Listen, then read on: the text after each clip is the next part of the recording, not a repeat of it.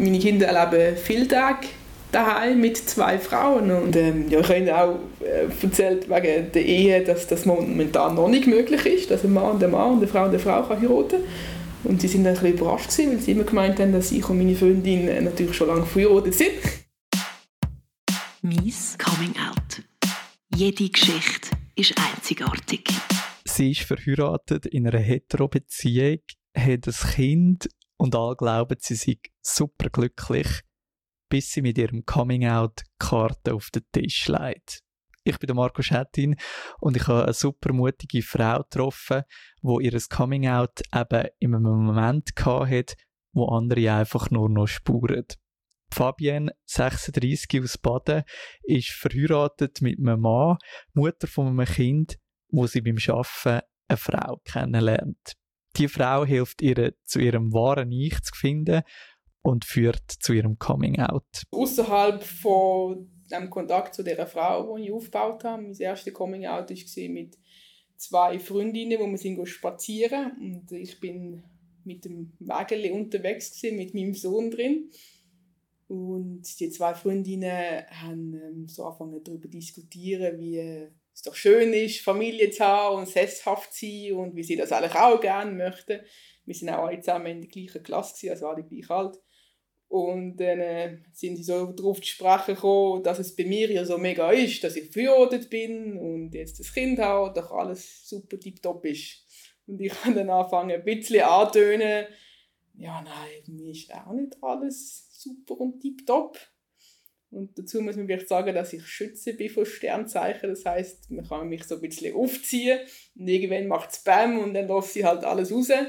Und dann äh, ja, habe ich das ihnen irgendwann erzählt.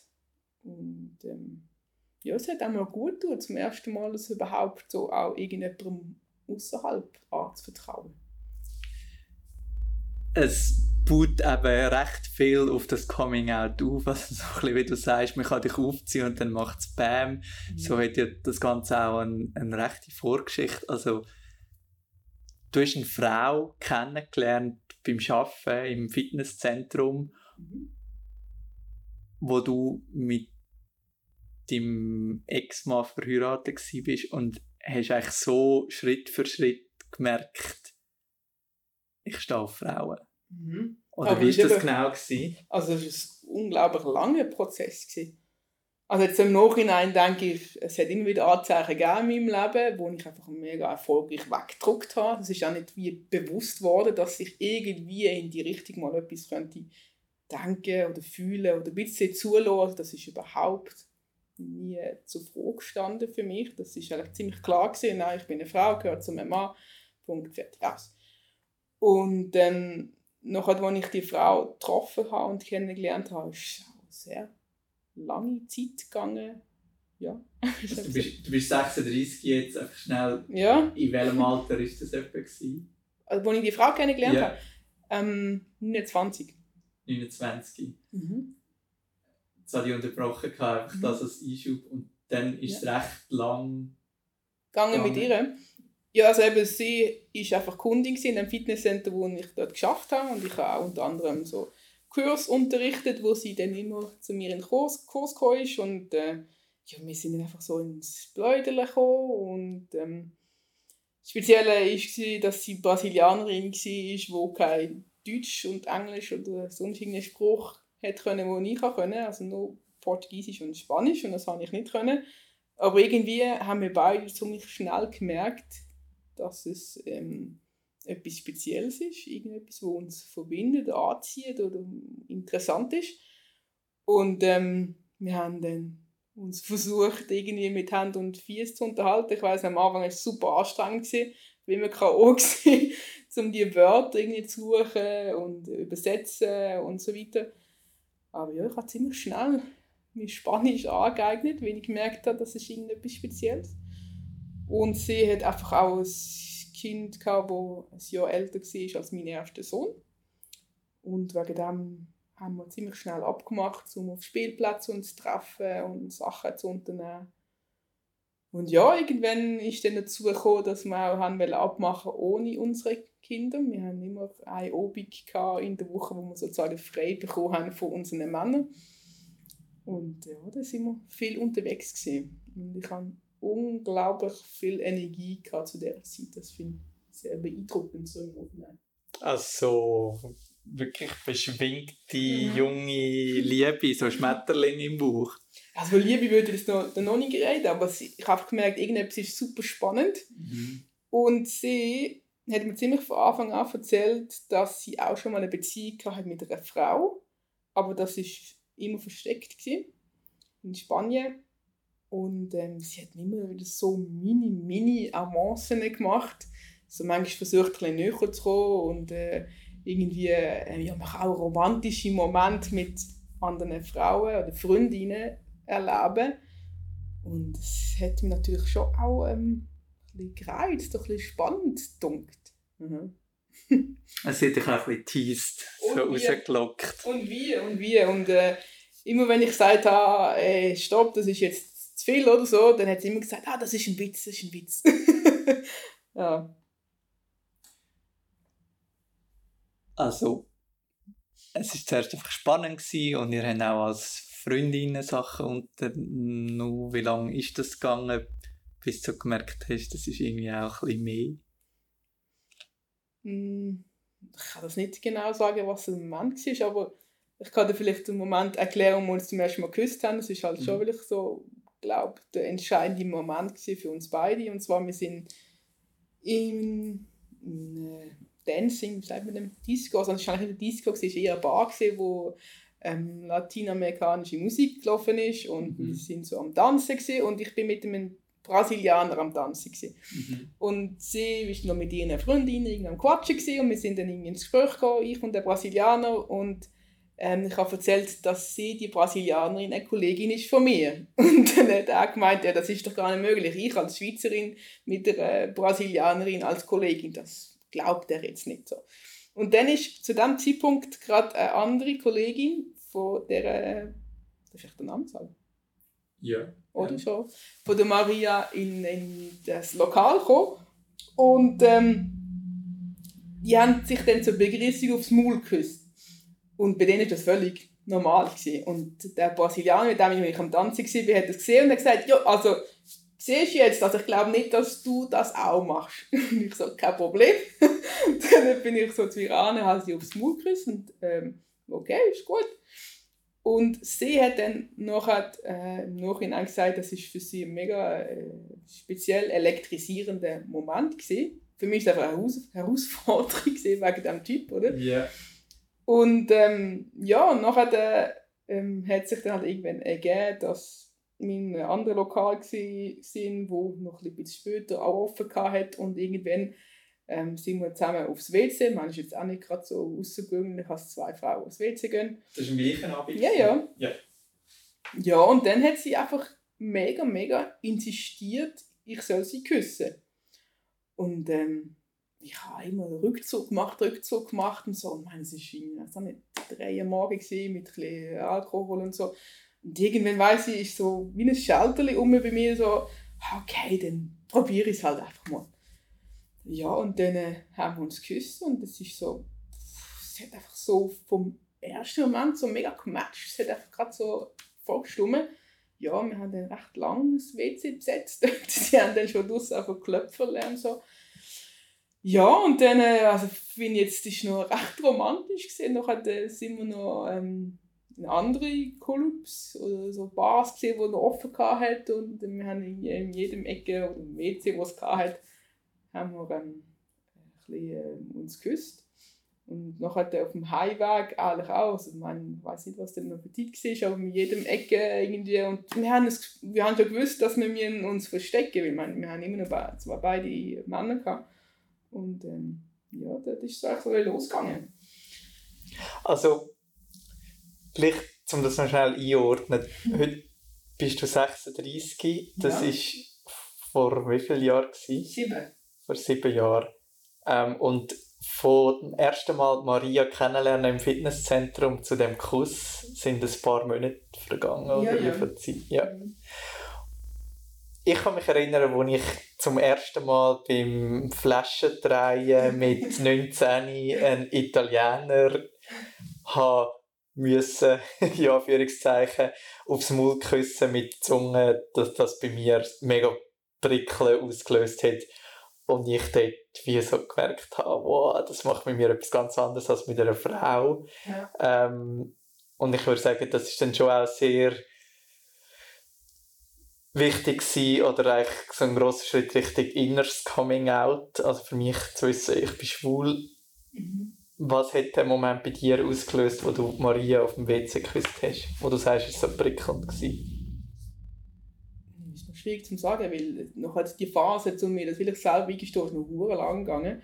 Also ich kann einfach für mich können sagen, ähm, dass es wirklich mega schön war, äh, sehr stimmig und so ganz anders, als ich, also ganz anders so, als wie ich mir gewöhnt war, irgendeinen Mann zu küssen. Du sagst, hure lang gegangen, also du hast vorher erzählt, den Moment, wo du deinen beiden Freundinnen beim Spazierengehen gesagt hast, ja, bei mir läuft auch nicht alles rund. Ähm, eben, ich habe mich in eine Frau verliebt. Ja. Wie viel Zeit ist dort vergangen zwischen dem Abend mit der Maria und dem Moment? Äh, ich habe vier Monate etwa. Ja. Ja. Mhm also für mich eine lange Zeit, weil so viel gegangen ist irgendwie und äh, ich habe das eben, wie gesagt, mega lange finde ich niemandem anvertraut. Ja. Yeah. Auch sehr lange für mich nicht wahren. Ja. Mhm. Du hast am Anfang gesagt, eben, du hast das sehr lange einfach unterdrückt. Mhm ich habe mich mit 21 geoutet, ich sehe das ähnlich. Also wenn ich zurückdenke, hätte es als Bub schon einen Moment gegeben, wo ich gemerkt habe, das gleiche Geschlecht ist spannender als das andere Geschlecht. Ja. Was für Erinnerungen hast du da? Ja, eben so im Nachhinein weiß ich von ganz vielen Frauen, wo ich Fan bin. Aber eben, ich habe das wie nie in Zusammenhang gebracht oder Möglichkeit in Betracht gezogen, dass es sich irgendwie in eine andere Richtung könnte entwickeln könnte, weil es für mich so klar war, ich werde ganz sicher irgendwann mal eine Familie gründen. Das war einfach für mich unantastbar. Gewesen. Aber ähm, Nachhinein weiss ich von vielen Momenten, wo ich mehr Herzklopfen hatte, wenn ich in der Nähe war von gewissen Frauen. Warum ist das so unantastbar? Gewesen? Ja, das ist die grosse Frage, das kann ich da nicht so beantworten, aber irgendwie hatte ich den Drang unglaublich frei. Gehabt. Also, ich weiß sehr genau, dass ich auch bei meinem ersten Freund mit 19 schon mega den Wunsch hatte, ähm, ein Kind zu bekommen. Mhm. Dann hast du deinen Freundinnen gesagt, dass du dich in eine Frau verliebt hast. Wie haben sie reagiert? Ich habe sehr überrascht. Weil sie, glaube nicht so, wie ich gedacht habe, dass... Ähm, ja, das, das irgendwie nach außen halt einfach sehr familiär und positiv und so geschonnen. Aber ich glaube, also viele haben mir nachher auch gesagt, dass sie eigentlich überhaupt nicht überrascht sind, weil sie immer das Gefühl hatten von mir, dass ich könnte homosexuell sein ähm, Aber ähm, ich wollte ihnen beweisen, dass mit der Hochzeit und mit Kindern, dass es wie nicht so ist. Und wie gesagt, sie sind dann halt wie auch nicht überrascht, dass es doch so ist. Als du das ihnen gesagt hast, bist du jetzt schon mit dem zweiten Kind schwanger gewesen? Ja, ja. Ja. Mhm. ja, ja. Das ist alles während der Schwangerschaft passiert. Warum hast du nach dem ersten Coming-out bei diesen Freundinnen dann doch noch ein Zeitchen gebraucht oder gewartet, bis dein Mann gesagt hast, wo sie halt eigentlich erst nach der Geburt vom zweiten Kind mhm. gesagt hast? Ja, ich hatte mega, mega Angst. Gehabt. Und ich habe nicht genau gewusst, wie er reagieren wird, wenn ich ihm das sage. Und mhm. ich bin 100% sicher, dass er der Vater ist von meinem Sohn. Und ich habe einfach mir gewünscht, dass er auch dabei ist bei der Geburt von seinem Sohn. Und ich finde, das ist schon sehr wichtig, auch für ähm, Vater-Kind-Beziehung, dass das von Anfang an, wenn es möglich ist, dass er halt dabei sein. Ja, das war eigentlich mein Hauptgrund. Gewesen. Aber ich meine, das ist erst so ganz am Schluss. Gewesen. Der Prozess ist noch viel länger gegangen. Ich habe sehr lange nicht gewusst. Ähm, eigentlich, ich würde sagen, bis zum achten Monat habe ich es nicht gewusst, ob ich wirklich jetzt mit dieser Frau möchte zusammen sein und meinen Mann ver äh, verloren oder meine Familie verloren. Ähm, das ist für mich die ganze, jeden Tag, jede Nacht ein Hin und Her gewesen. Soll ich das wirklich machen? Soll ich wirklich auf meine Gefühle vertrauen und den Weg gehen, wo mein Herz sagt? Oder ähm, im sicheren Hafen zu bleiben sozusagen und bei der Familie und, und auch mit dem Wissen, oder was ich denke, was das Wichtigste ist für Kinder, dass sie immer einen Papi haben in der Nähe.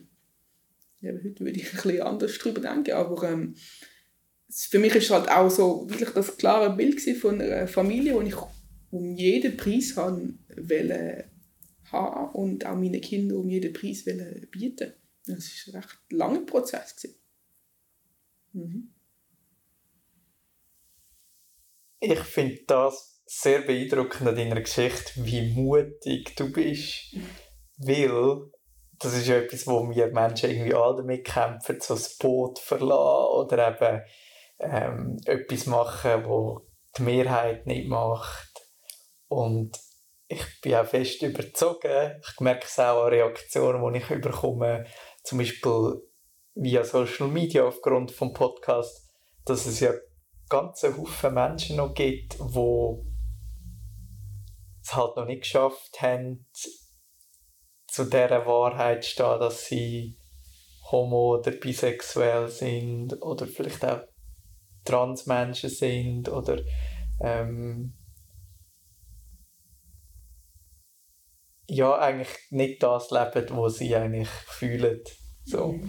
Mhm. Ähm, und ich glaube, mit jedem Schritt, wo du ja gemacht hast, also mit Hochzeit und Kind, wird das ja noch schwieriger, weil, weil eben, wir kommen ja so stark in ein Konstrukt rein von der Gesellschaft. Und, und also das, das ist für mich glaube ich, das Deftigste gewesen, mit, mit dem wachsenden Kind im Buch. Also ich meine, das sind Hormone ja noch, noch, noch zehnmal deftiger als, als sonst, denke ich. Ähm, viele sagen mir, dass ich mutig bin. Ich weiß nicht, ob ich das so bestätigen kann, weil irgendwie hat es mich so in die Richtung getrieben. Ich habe das Gefühl, ich kann mich wie auch nicht mehr wehren. Es ist so krass stark geworden.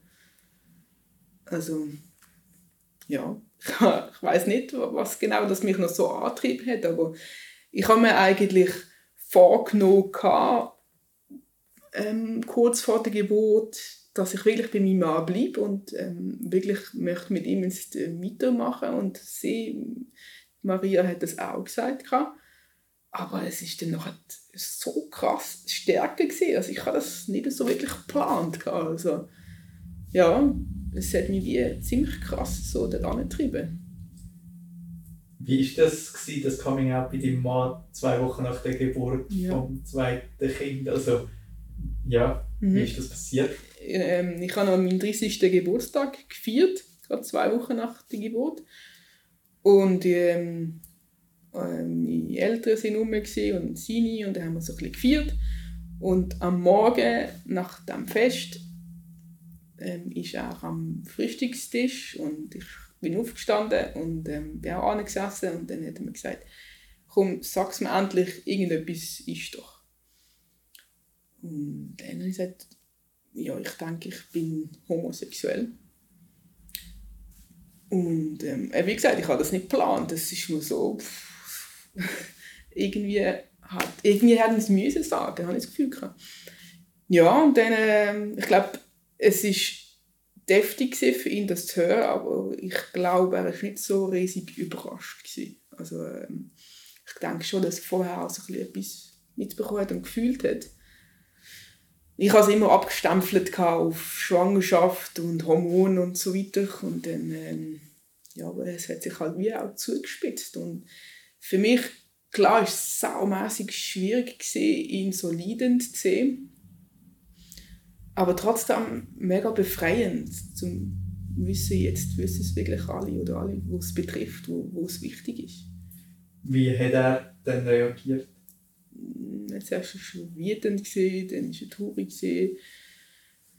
Ähm, dann hat er seine Koffer gepackt und ist zu seinen Eltern gegangen. Mhm.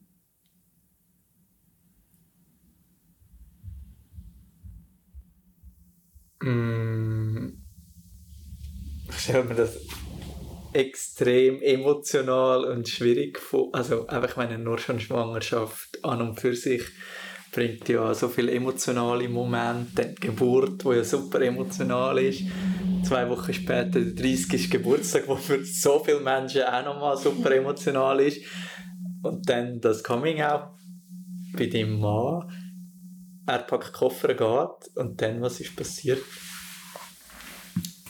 Mm, ich habe es dann natürlich der Maria gesagt. Ähm, sie hat mir dann auch echt geholfen und unterstützt, weil ich mir mit den zwei kleinen Kindern allein daheim war. Mm, ich habe dann noch meinen Eltern, also meine Mutter, ein SMS geschrieben, dass jetzt mein Mann das auch weiss, dass sie jetzt alle wissen. Also meine Eltern haben es einen Monat vor der Geburt erfahren. Mhm. Und ähm, ja, dass ich froh war um Unterstützung und sie ähm, haben gesagt, ich soll ähm, zu ihnen kommen. Und ich habe gesagt, nein, ich möchte jetzt äh, daheim bleiben. Und ähm, äh, meine Mutter hat dann nur so reagiert, ja, sie haben jetzt hier auch gerade noch ein bisschen zu tun und können nicht gerade los. Das hat mich natürlich auch sehr enttäuscht. Und dann, ja, nachher ähm, habe ich alle meine Freunde mobilisiert, um mich irgendwie unterstützen und helfen, weil ich auch gerade 10 Kilo abgenommen mit dem Stress und äh, auch gerade Probleme hatte mit ähm, Stillen und so weiter. Also das war wirklich sehr, sehr strub. Aber trotzdem einfach mega befreien, mega Freiheitsgefühl. So, wow, endlich ist es irgendwie draussen. Es war so super anstrengend, gewesen, immer das für mich zu behalten und nicht genau wissen und so. Und jetzt einfach das mal raus und das, jetzt, äh, klar ist es schwierig, was alles auf mich zu wird kommen, aber es ist trotzdem, es ist, ja, es ist wie draussen. Eben Coming Out. und ähm, ja, irgendwie so nach drei, vier Tagen kreuzen dann äh, meine Eltern, mein Ex-Mann, seine Mutter bei mir unerkennlich auf und ähm, machen ein riesen Drama und äh, vor allem meine Eltern haben ziemlich viel versucht, um mich davon abzuhalten, äh, von diesem Weg. Hm, viele unschöne Sachen vorgefallen, finde ich jetzt so im Nachhinein. Und ähm, ja. Also unschöne einfach Vorwürfe und, mm. und, so Sachen. Ja, und auch, sie haben mir immer vorgeworfen, sie kennen, kennen mich nicht mehr. Ähm, ich bin doch total neben den Schuhen oder auf Drogen oder was auch nicht. Ja, aber ich hatte dann ähm, noch ein Gespräch mit meinem Ex-Mann und ähm, ja, wir haben dann bestimmt, okay, ähm, ja, wir werden uns trennen und suchen jetzt äh, ähm, separate Wohnungen.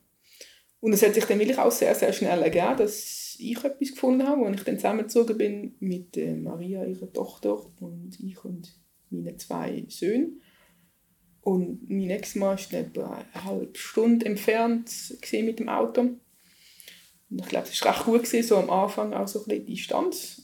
Und ähm, ja, es war eine super, super krass strobe Zeit. Gewesen. Also, nur mal der Umzug, eine Scheidung, die schon am Laufen war. Und ähm, ja, was halt auch ziemlich noch schnell war, ist, dass ähm, meine Freundin dort, äh, recht schnell auch so ein gesundheitliche Probleme bekommen hat und ich glaube auch im Nachhinein, ähm, dass ein Borderline im Spiel war, weil es hat extreme Ups und extreme Downs hatte. Also es war ein Höhenflug, also ich habe noch nie so krasse Höhenflüge mit einem Menschen erlebt. Also sie hat auch mega gewusst, wie Feste feiern und so. Aber dann wieder unglaubliche tiefes Streitereien. Äh, also ich habe eigentlich nie Zeit für mich allein. Also ich habe entweder geschafft, äh, auf Kinder geschaut oder mit ihr irgendwelche Höhe- und Tiefflüge. Also unglaublich intensive, anstrengende Zeiten. Mhm. Also das Coming Out ähm, und die Geburt von dem zweiten Kind, das ist ja mit 29 gewesen, mhm. also vor etwa sieben Jahren. Mhm. Ähm,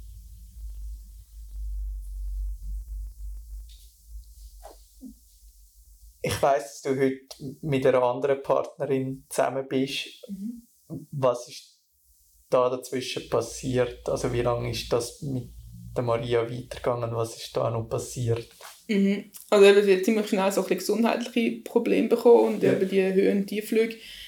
Ähm, so ein Jahr ist dann etwa gegangen und dann äh, haben wir gemeinsam so ein entschieden, dass sie wieder auszieht, weil es einfach zu intensiv war. Und ihre Tochter ist auch noch in Kinski gekommen und mit den Wegen und so war es ein bisschen kompliziert. Gewesen. Und ja, speziellerweise ist sie auch wieder zurückgezogen zu ihrem Ex-Freund, also vom Vater auch von ihrem gemeinsamen Kind. Aber wir haben dann schon noch eine normale Beziehung oder offene Beziehung gehabt. Also nicht offene Beziehung, sondern zusammen, als Beziehung sind wir schon noch zusammen gewesen, ein paar. Und dann äh, ja, hat es eben viele so Momente gegeben, wo, wo sie auch nicht so richtig gewusst hat, was gesundheitlich bei ihr abgegangen ist. Es hat dann mal geheißen Depression, psychische, psychosomatische Sachen, aber ähm, ja, das jenstes Zeug und das hat natürlich mich auch immer verwirrt und ähm, ähm, ich habe auch immer versucht, sie zu unterstützen und zu Ärzten zu begleiten und so weiter. Und dann, äh, etwa nach zwei Jahren, also nochmal ein Jahr drauf, ähm, habe ich mich dann definitiv getrennt von ihr, weil ähm, ich das Gefühl hatte, auch, dass sie nicht ehrlich war zu mir, erstens. Und zweitens denke ich auch, dass sie mich äh, betrogen hat noch mit einem anderen Typ. Und dann äh, habe ich das beendet und dann etwa vier Monate lang überhaupt nichts gehört von ihr und dann bekomme ich am Sonntagmorgen das Telefon von ihrem Ex-Freund, dass ähm, sie im Koma ist und die Maschinen heute werden abgestellt sein und ich möchte dabei sein. Ja, das war natürlich ein super krasser Schock gewesen. Also ich konnte es nicht können, weil ich vorher schon auch rechte Downs hatte, ähm, auch keine Energie hatte, ich war krank geschrieben gewesen. Und äh, meine Kinder sind halt auch um mich. Ähm, ich habe das wie nicht geschafft. Aber ja, sehr, sehr heftige Tag und ich habe dann am 3 am Nachmittag von einer Kollegin ein SMS bekommen, dass sie jetzt wirklich gegangen ist. Ja, und der Schock ist ziemlich lang andauernd weil es wirklich halt ähm, die engste Bezugsperson von mir. Und das Schwierige ist vor allem auch für mich dass sie dass ich ziemlich allein war mit dieser Trauer. Also, mhm. ähm, ich bin dann auch wie so ein bisschen weg vom Umfeld, wo, wo wir unterwegs waren und ähm,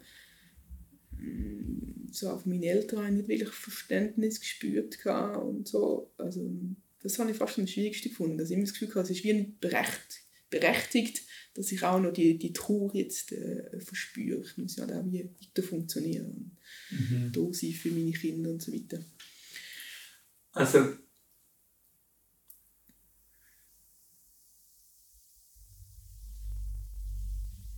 es ist wie du sagst, oder? Also es ist schlussendlich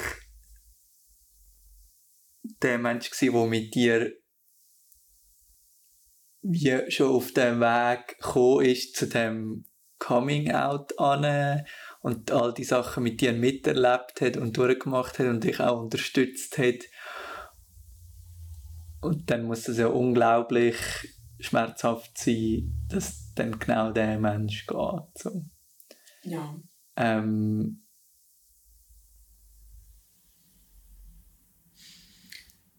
ja, also ich habe viel versucht, Antworten zu finden und Sinn gesehen und so weiter. Mhm. Ich glaube, irgendwann muss man ja auch akzeptieren, dass wir als Menschen mit menschlichem Verstand nicht alles können erklären oder dass es vielleicht viel später Sinn macht. Ich kann einfach sagen, dass sie ein unglaublich wichtiger Mensch war in meinem Leben mhm. oder immer noch ist.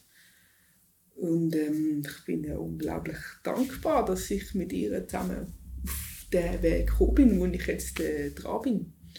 Und dass das halt auch wie anscheinend hätte müssen sein, so krass und so intensiv. Also ja, eben die, die intensive Zeit, ich habe das nie mehr mit einem Menschen äh, so krass erlebt wie mit ihr es nicht, dass ich unbedingt das mit ihm möchte erleben, so krass. Aber ich bin wie äh, dankbar, dass ich das auch so erleben Und es ist okay, so wie es ist. Hm. Unglaublich viele Wendepunkte und herausfordernde Momente, wo du da auch sehr nah aufeinander gehabt hast. Mhm. Ähm,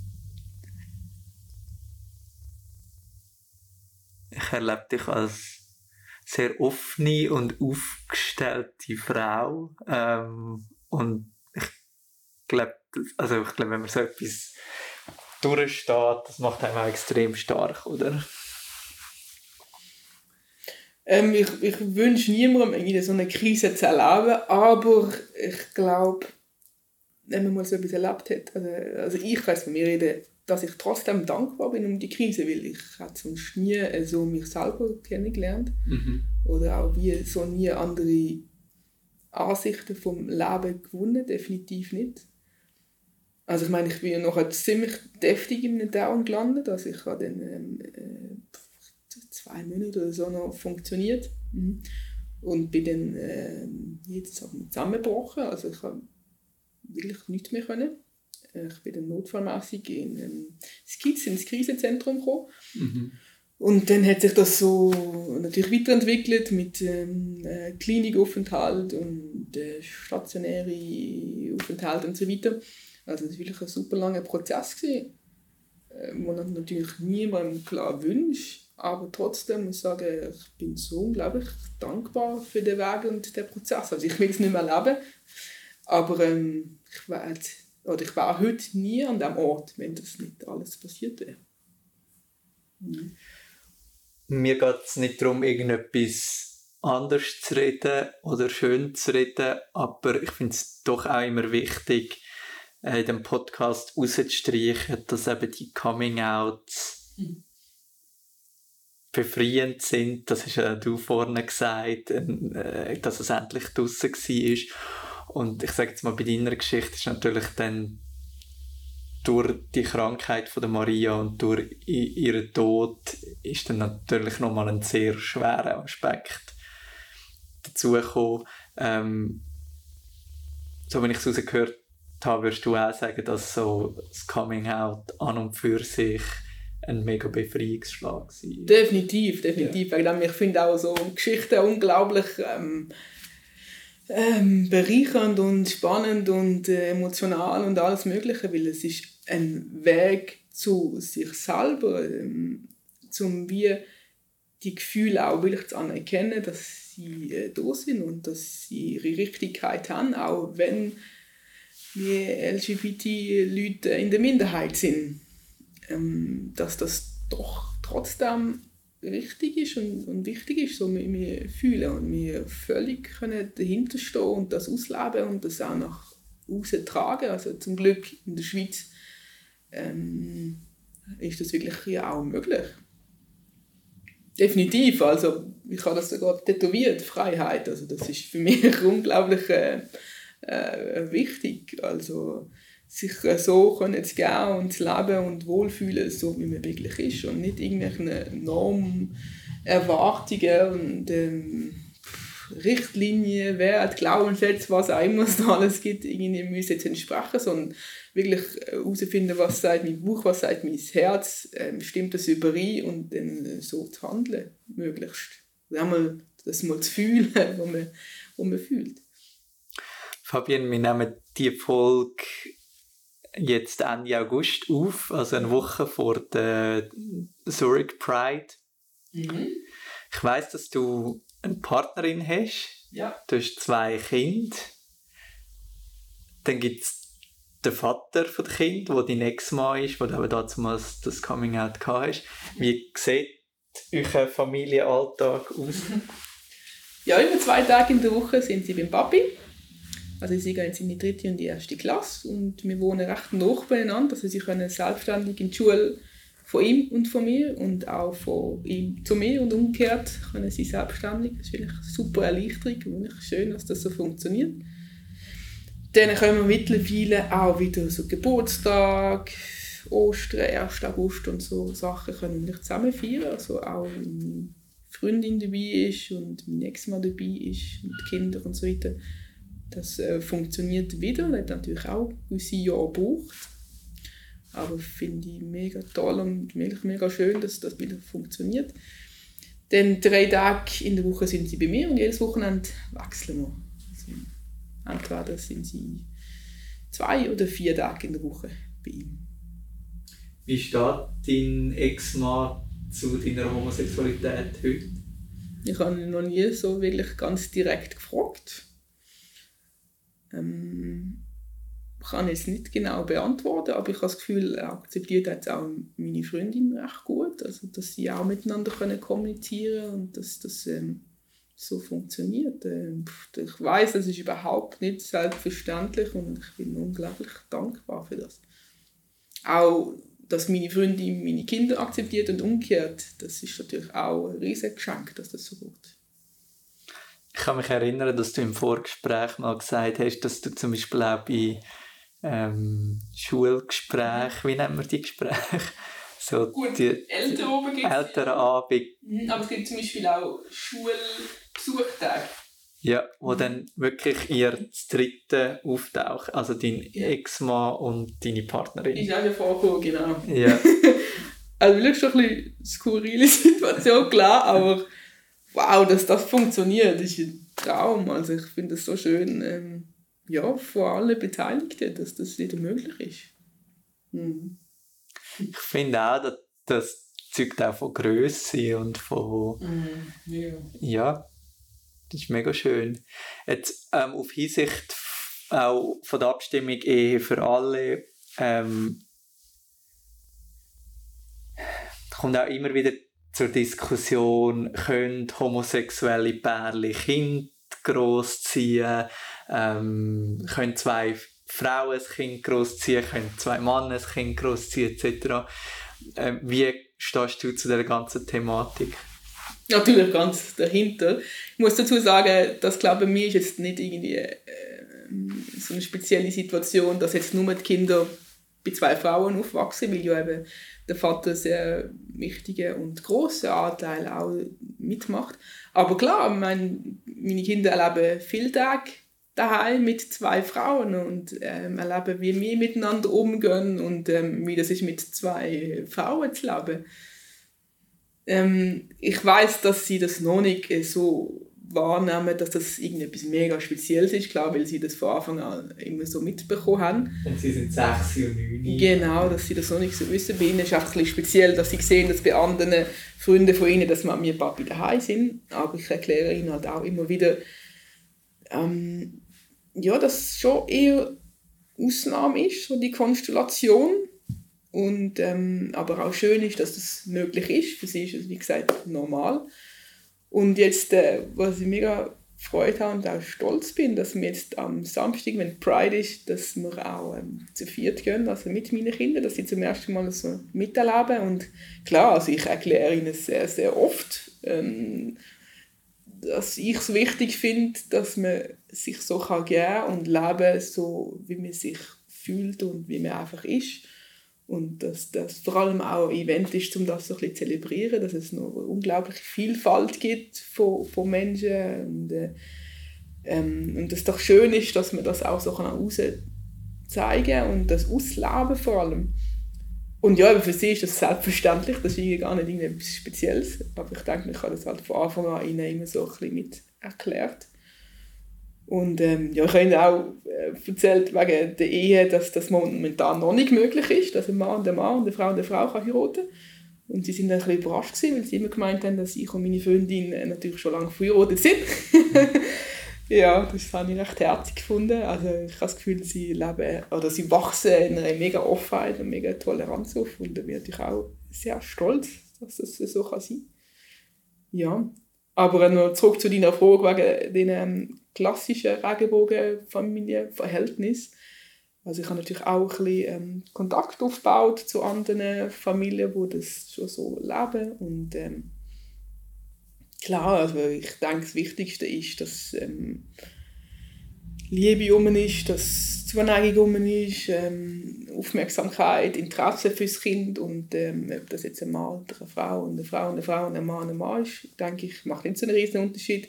Klar gibt ein Mann noch etwas anders, in, in, also, hat andere Prägungen als, als eine Frau. Aber ich denke mal, es sind ja nicht nur zwei Personen, sondern wie sagen so schön, in Indianern gibt es auch ein Indianerdorf, wo, wo äh, für ein Kind da sind. Und ich meine, da gibt es noch echt, äh, andere wichtige Bezugspersonen. Ja, um, Götti genau. oder ein Grosspapi. Lehrpersonen, Lehr- das ja. ist natürlich auch sehr prägend. ähm, Genau. Ja, und weil man jetzt vergleicht, ähm, dass es noch so viele Alleinerziehende um hat, ähm, das ist ja eigentlich auch recht, also keine Ahnung, was die Zahlen sind, aber es ist ja auch eine grosse Anzahl. Und ähm, meine, die haben jetzt auch daheim keine, ähm, zum Beispiel männliche oder weibliche Bezugsperson. Also finde ich, ähm, natürlich stand ich da voll dahinter, dass das ähm, eine gute Sache ist. Also das Jahr zur Ehe für alle, am 26. September. Ähm, wie erlebst du das mit deinen Kindern, eben 9 und 6, äh, wo ja dann also sicher mit 9 schon in der Schule, dann kommen ja auch andere Meinungen von anderen Kindern, beziehungsweise Kinder haben dann vielfach auch die Meinungen von, einfach von ihren Eltern oder Lehrpersonen.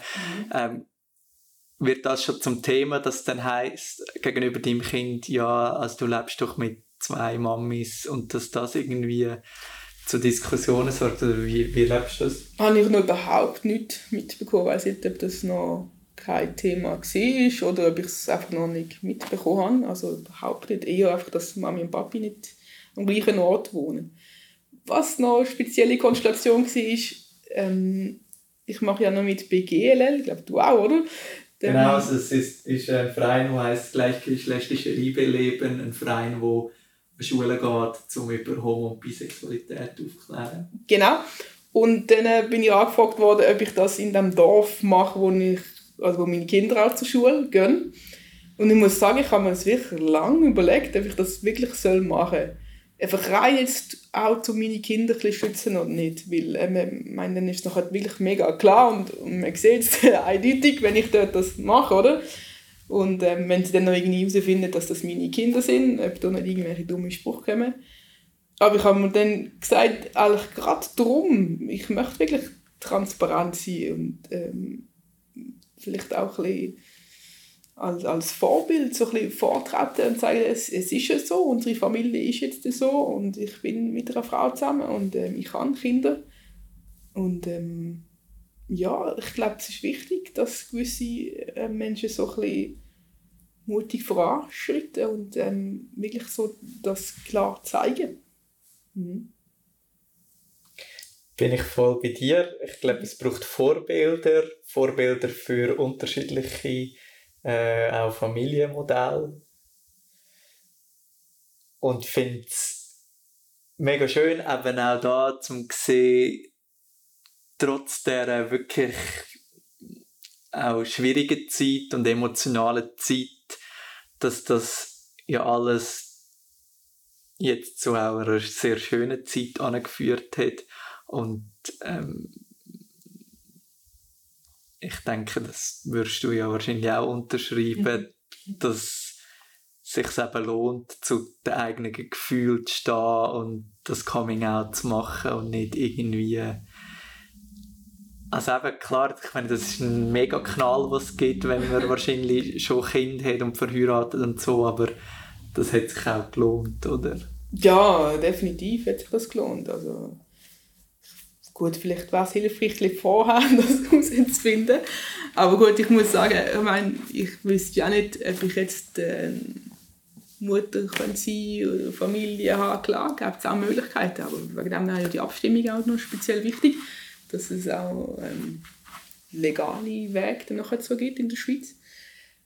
Ähm, aber ich, meine, ich, noch, nein, ich denke nur, es hat alles so irgendwie müssen kommen und ähm, ich bin so super, super dankbar dafür, Mutter sein von diesen zwei wunderbaren äh, Kindern und das einfach mit dem Umfeld, dass es so funktioniert. Also ja, also definitiv äh, lohnt sich, oder finde ich, lohnt sich das Coming Out, ähm, zu, zur Sicht zu stehen. Also ich kann mir das schon fast so wie als äh, ein bisschen weit gegriffen, wenn ich jetzt zum Beispiel so sage, Lebensaufgabe, aber ich finde es so schön, wenn ich auch andere so ein bisschen kann, ähm, unterstützen und helfen, sie zu sich zu finden und so ähm, seine eigene Identität oder Gefühl und ähm, Person zu entdecken und irgendwie vielleicht auch äh, ein Stück weit so ein bisschen zu begleiten und ähm, sehe dann auch, wie, wie die aufblühen und ähm, ähm, wie zufriedener oder ähm, mehr, mehr mit sich können zu leben. Und ich finde das so schön. Das machst du ja nicht nur mit dem Verein GLL, wo übrigens auch Partner ist vom Podcast, sondern als du hast das auch in deine berufliche Laufbahn einfließen Also du mhm. bietest Hypnosetherapie an und eben auch speziell für queere Menschen, genau. wo du queere Menschen mit Hypnose hilfst. Ähm, und ich glaube auch da eben, ähm, aus den Erfahrungen, die du selber gemacht hast, kannst du wahrscheinlich recht viel auch weitergeben. Oder was für Erfahrungen machst du da? Ja, ich habe so eine ähm, Richtung entwickelt, die nennt sich Hypno Queer.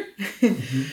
Und ähm, ja, mir geht es darum, so verschiedene Stadien von, von Coming Out. Eben, es gibt das innere Coming Out, Coming Out ähm, herausfinden, was stimmt für mich, wie fühle ich mich, über äh, mögliches tatsächliche Coming Out, vielleicht nur ein Umfeld oder ähm, Arbeitswelt oder wo auch immer, um sich outen und dann noch halt wirklich so rauszutragen und das Leben.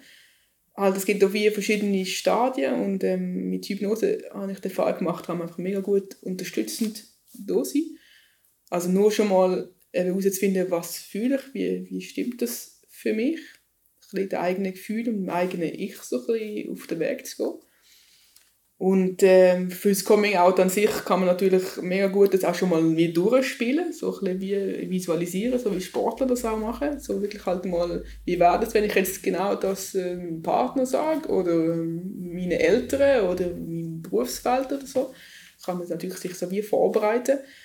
Und ähm, was es natürlich auch oft gibt, sogenannte Regenbogennarben, ähm, wenn jetzt äh, wie ein schwieriges Coming Out war und ähm, wie vielleicht gewisse Narben in Form von ähm, Unsicherheiten, Ängsten, vielleicht bis auch traumatische Sachen, die könnten passiert sein ähm, wenn das im Zusammenhang steht, dass ähm, mit Hypnose natürlich wie kann zu dem Moment, wo das passiert ist. Und da gibt es mega coole Techniken, um sich selber zu helfen und unterstützen und ähm, das aufzulösen und um sich selber zu stärken und ähm, möglichst leicht und liebevoll und akzeptierend mit sich selber weiterzukommen. Und so nehme ich dich auch wahr. Und das finde ich eigentlich mega schön, auch zum Schluss nochmal festheben. Ähm, so habe ich dich kennengelernt als äh, sehr offener, leichter Mensch mit viel Liebe und ja, das ähm, Finde find ich mega schön und ich finde es mega schön, dass du die Geschichte vor allem auch teilst, so offen und darüber redest, weil ich bin ganz sicher, da kannst du ganz vielen Menschen damit helfen.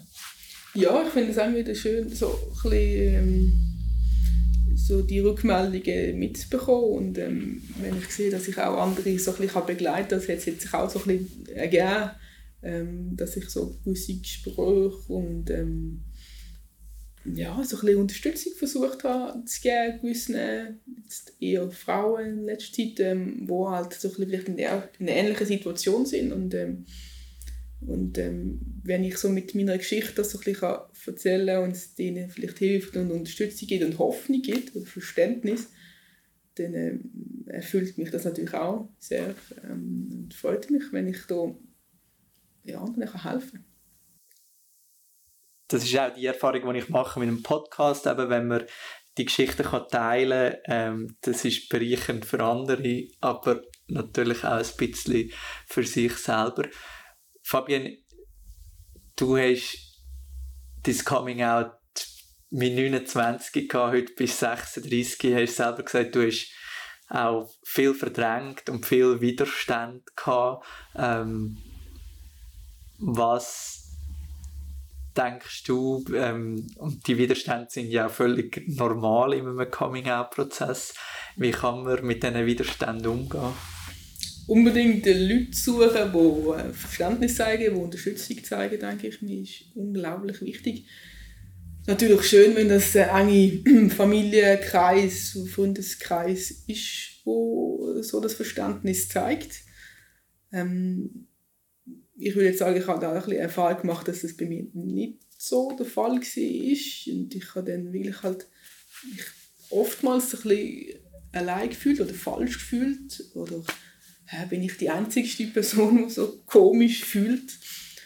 Und ähm, ich denke, was sehr hilfreich ist, wirklich ähm, sich mit Leuten zu vernetzen, die in etwas anderem drin sind oder drin sind und das Verständnis oder die, Einfühlsamkeit so ein bisschen geben das ist unglaublich äh, hilfreich und ähm, immer wieder so ein überprüfen, was stimmt wirklich so für mich, wie fühlt sich so richtig an und auch wenn von außen irgendetwas kommt, von ah, das stimmt doch nicht und so weiter, einfach gewisse Widerstände, ähm, unbedingt dabei bleiben und darauf vertrauen, dass das völlig wahr ist und richtig ist, das, ähm, wo du wahrnimmst. Ähm, ja, das finde ich auch noch ein sehr wichtiger Punkt. Eine sehr mutige Frau. Fabienne, 36 aus Baden, wo ihr Coming-out trotz Ehemann und zwei Kindern geschafft hat. Ich bin Marco Schettin hoffe, ihr stimmt Ja zur Ehe für alle, so dass wir endlich ein Zeichen können setzen können, dass wir alle gleich sind. Folgt mein Coming Out auf Instagram und Facebook und sind lieb zueinander. Mies Coming Out. Jede Geschichte ist einzigartig.